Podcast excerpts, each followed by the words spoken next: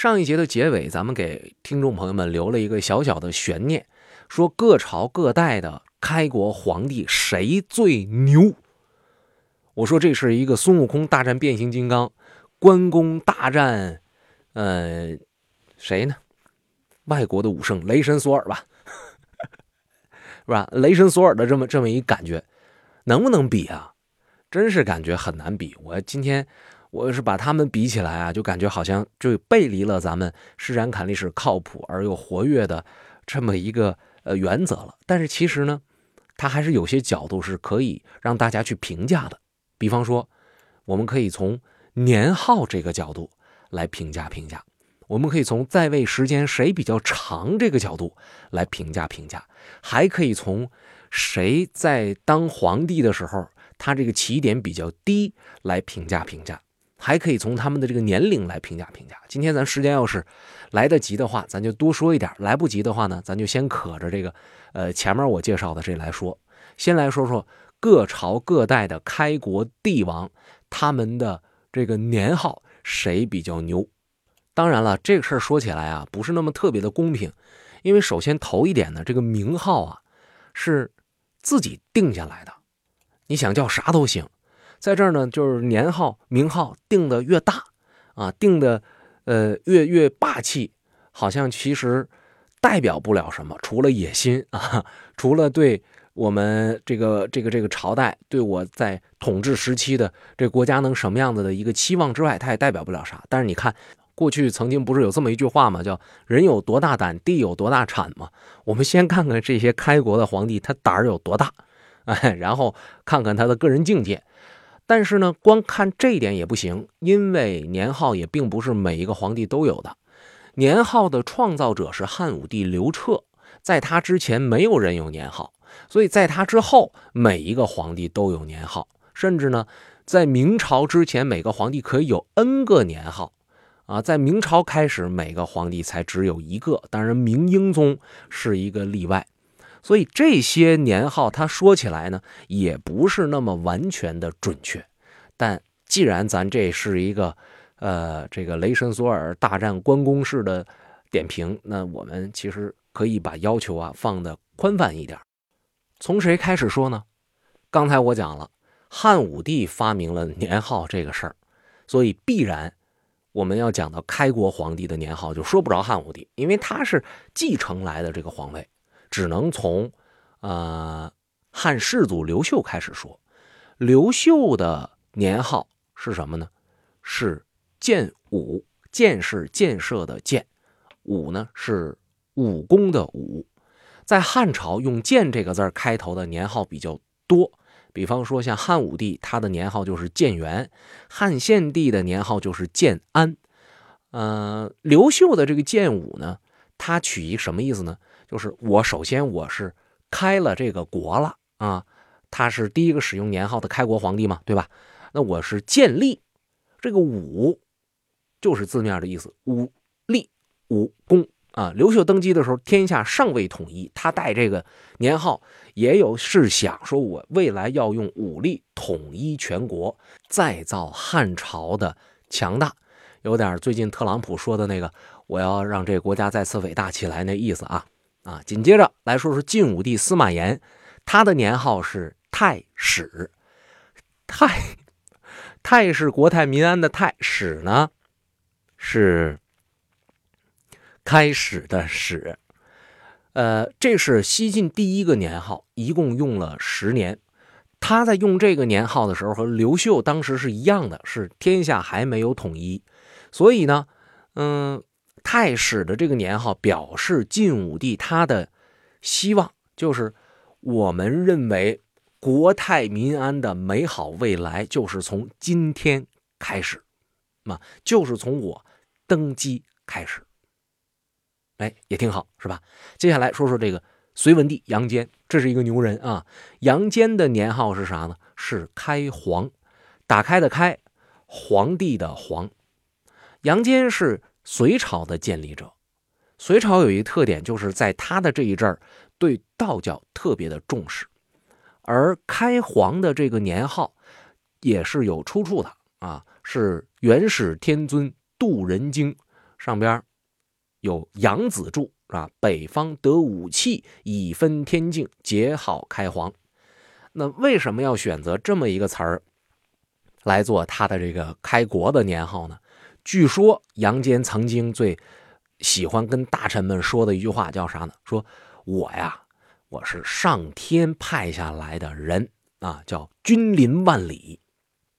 结合他的这种宣传的口径，再结合呃结合他的这个年号，我们就能明白，在他心里呢，其实他是希望传递信息，就是我是依照天运，依照天命。开创了一个崭新的纪元，甚至呢，我的功绩啊，我我也仿照着元始天尊那样，我开劫渡人，普济众生，我干的是一个功德无量的事情。你看他这挺霸气的啊！再来看看唐高祖李渊啊，隋朝没几年让唐给代替了。李渊的年号是啥？是武德，武是武力的武。是道德的德，这个武啊，放在这儿的意思就和刘秀那个剑武就不太一样了。刘秀那是指武力、指武功，据说唐高祖李渊的这个武呢是停止干戈，就是以战停战的意思。德呢，啊，以仁义为核心理念，是吧？以德服人呐，啊，以德服人是这个意思。连起来，我们看这个字面的意思，就是用武力消除天下的战事，还百姓一个太平世界，得以，呃，用德政治理天下的这么一个观念。哎，这是唐高祖李渊。再到宋，宋太祖赵匡胤，啊，年号建隆。哎，你看他和刘秀那个都是建字头的，隆是兴隆的隆，建隆是啥意思呢？这里边啊，有个谐音。呃，我记得《易经》里边有一卦叫“见龙在田”吧，对吧？我应该没记错，那个含义就是龙在这里出现了，大概是这意思啊。所以你看，他用一个龙的谐音啊，看见龙的这个谐音来定制自己的年号，其实他是有很高很高的追求的，哎。那就是我叉叉叉的是真命天子，我是真龙降临人间，啊，所谓的这个见龙谐音起到了这个作用。另外，你再看它的这个本意，龙也有繁荣昌盛的意思。哎，从他的这个想法里边，就是我建立一个繁荣昌盛的王朝。而我们也知道，宋太祖赵匡胤所建立的宋朝也确实做到了这一点。整个宋朝，今天我们都知道了，因为最近一段时间呢，啊，朋友们对历史的了解特别的多。这是我国文化经济最为繁华的一个时期。说到这儿的时候啊，我要补充一句，就是以前呢，我们有一种观念啊，就是古代好像什么都好啊，古代的这个呃天气也好。古代的政治清明啊，古代的人们吃的东西也好，人也淳朴。但是当你了解一些历史的时候，你会发现根本就不是那么回事什么叫政治清明啊？在那种皇权时代，摊上一个能够对百姓上点心的皇帝是多难的一件事啊！中国古代那些皇帝，你看你今天你你翻遍，呃，都不说翻遍史书啊，你就上网搜好皇上，你能翻出几个来？有数的，对吧？所以说，现代人在很大程度上比古代人幸福的多得多。然后有人谈压力，古代你是压力，今天让你说种田去，你说你有没有压力？有人说没压力啊，我种就得了呗，挣多挣少的问题。好啊，您讲的是古代人也不太接受教育啊，古代人也不太说是考虑什么 GDP 是吧？反正生下来就有房子。我就问您一个事儿：古代没有。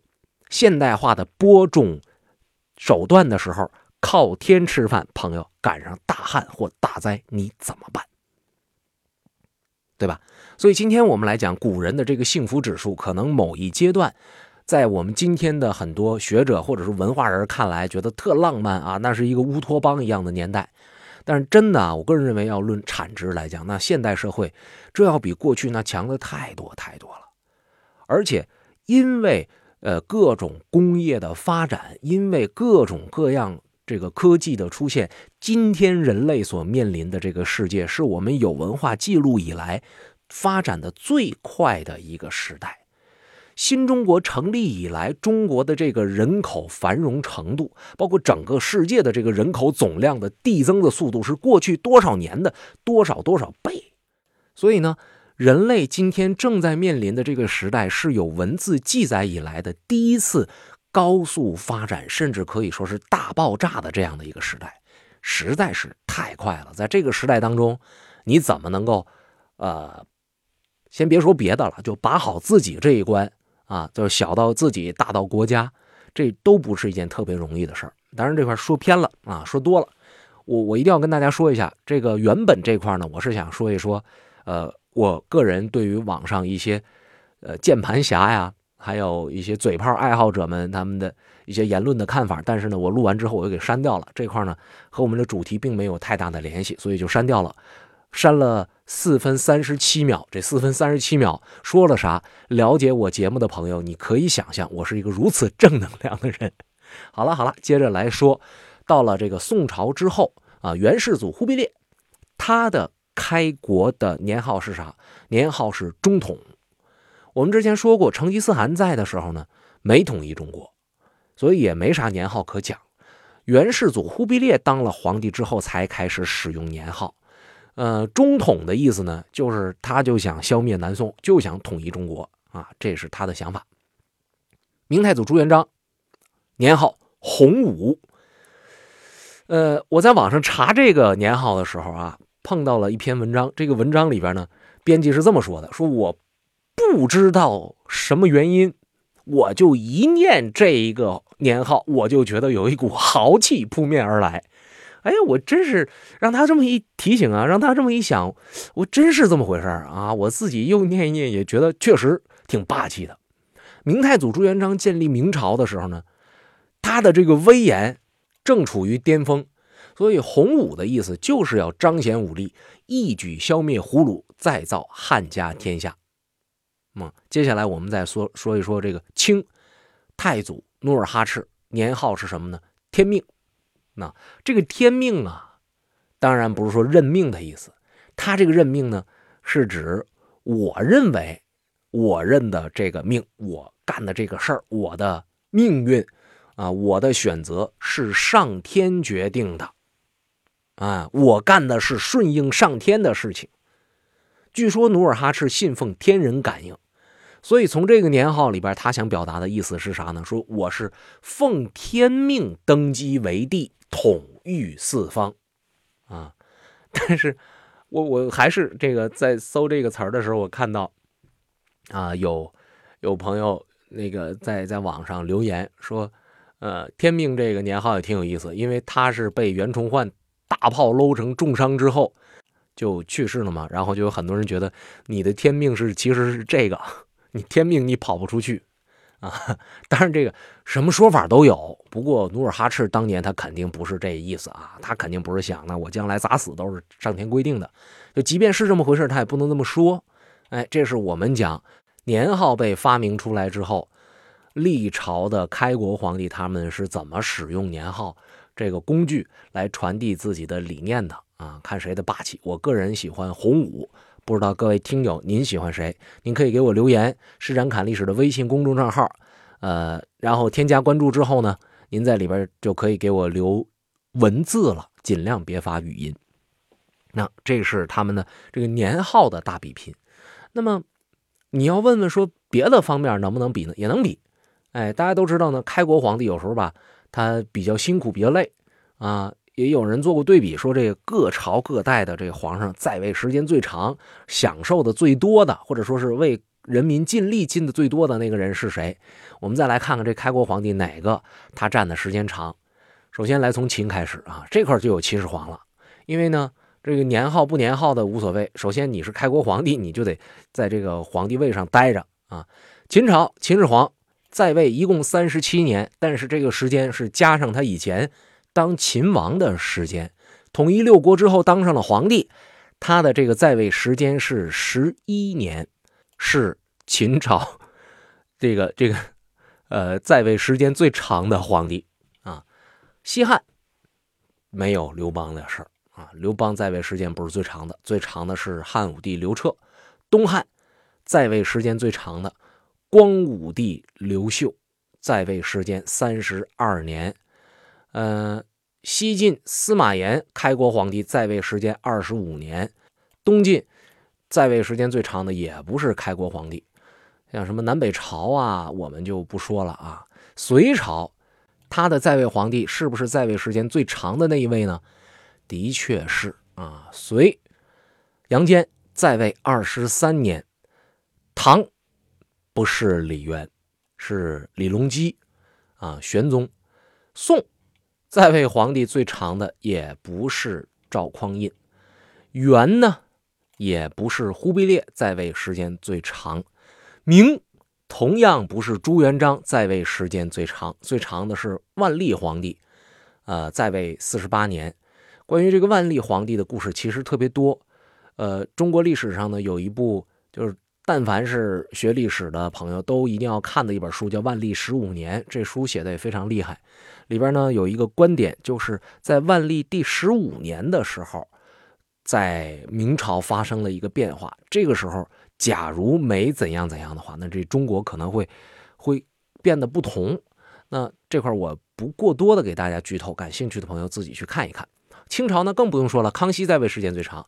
是吧？努尔哈赤根本就嗯没有没有，所以讲完这些呢，咱们再来看一看历史上开国皇帝是本朝在位时间最长的那个人，且他的这个呃在位时间也是同等条件下最长的皇帝，他是东汉的光武帝刘秀，在位三十二年，难怪有这么多关于他的传说。比完了这个，咱们来比啥呢？这回要比一个比较靠谱的，我觉得啊，这事儿是最有含金量的一次比较，那就是呢，这些开国皇帝们他们当皇帝时候的年纪，看谁更小。而且呢，这捎带脚呢，还得比比出身，因为你要是贵族出身，你这身后爹地妈咪都已经把你的这步路给你铺好了，然后你到这来，你说来吧，再建个国吧，是吧？这个你也算是开国皇帝，但是你和那些泥腿子出身的皇上比较起来，那你这建国的成本可太低了。不过呢，咱们也不能在现代人的这个角度，你也没当过皇帝，你就跟这想啊，建立一个国家只要是贵族就能干，也不是那么回事哪个皇帝都挺不容易的，开国皇帝是吧？所以还是从秦始皇开始说。秦始皇统一六国正式称帝的时候，三十九。哎呀，距离我，我我距离这个年纪。反正也快了，奔四的人了，我也是。而同样呢，三十九岁就成为开国皇帝的有梁武帝萧衍啊，我上一节曾经讲过，这个人很厉害。还有呢，就是后唐的开国国主李存勖，这个人当年也是三十九岁。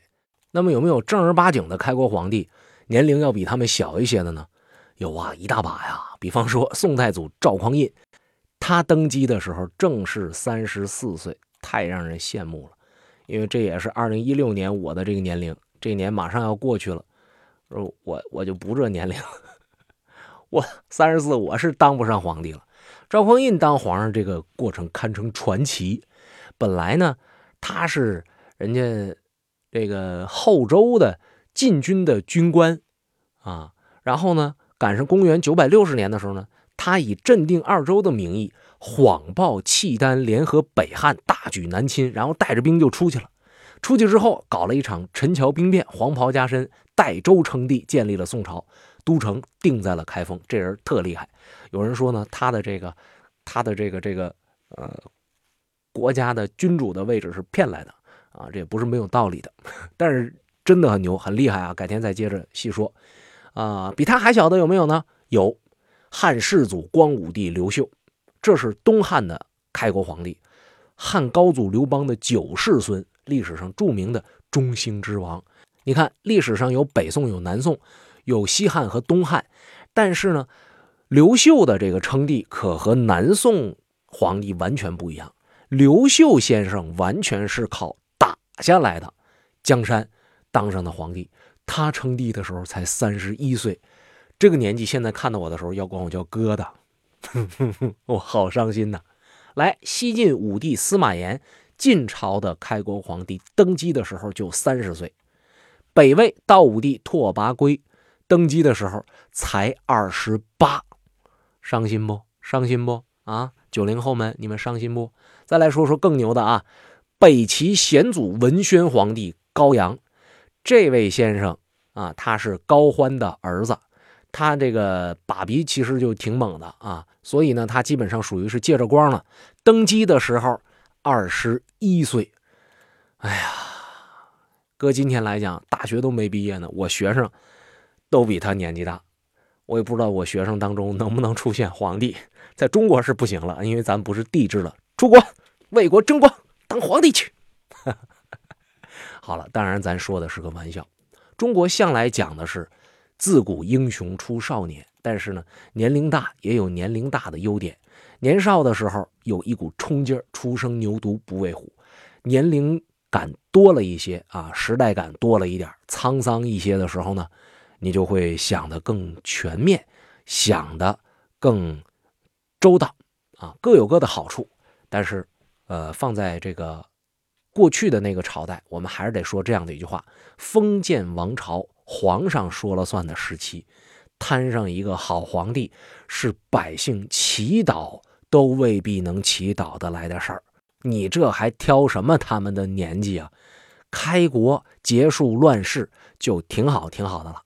再次为我生活在一个全新的、不同的时代而感觉到幸福。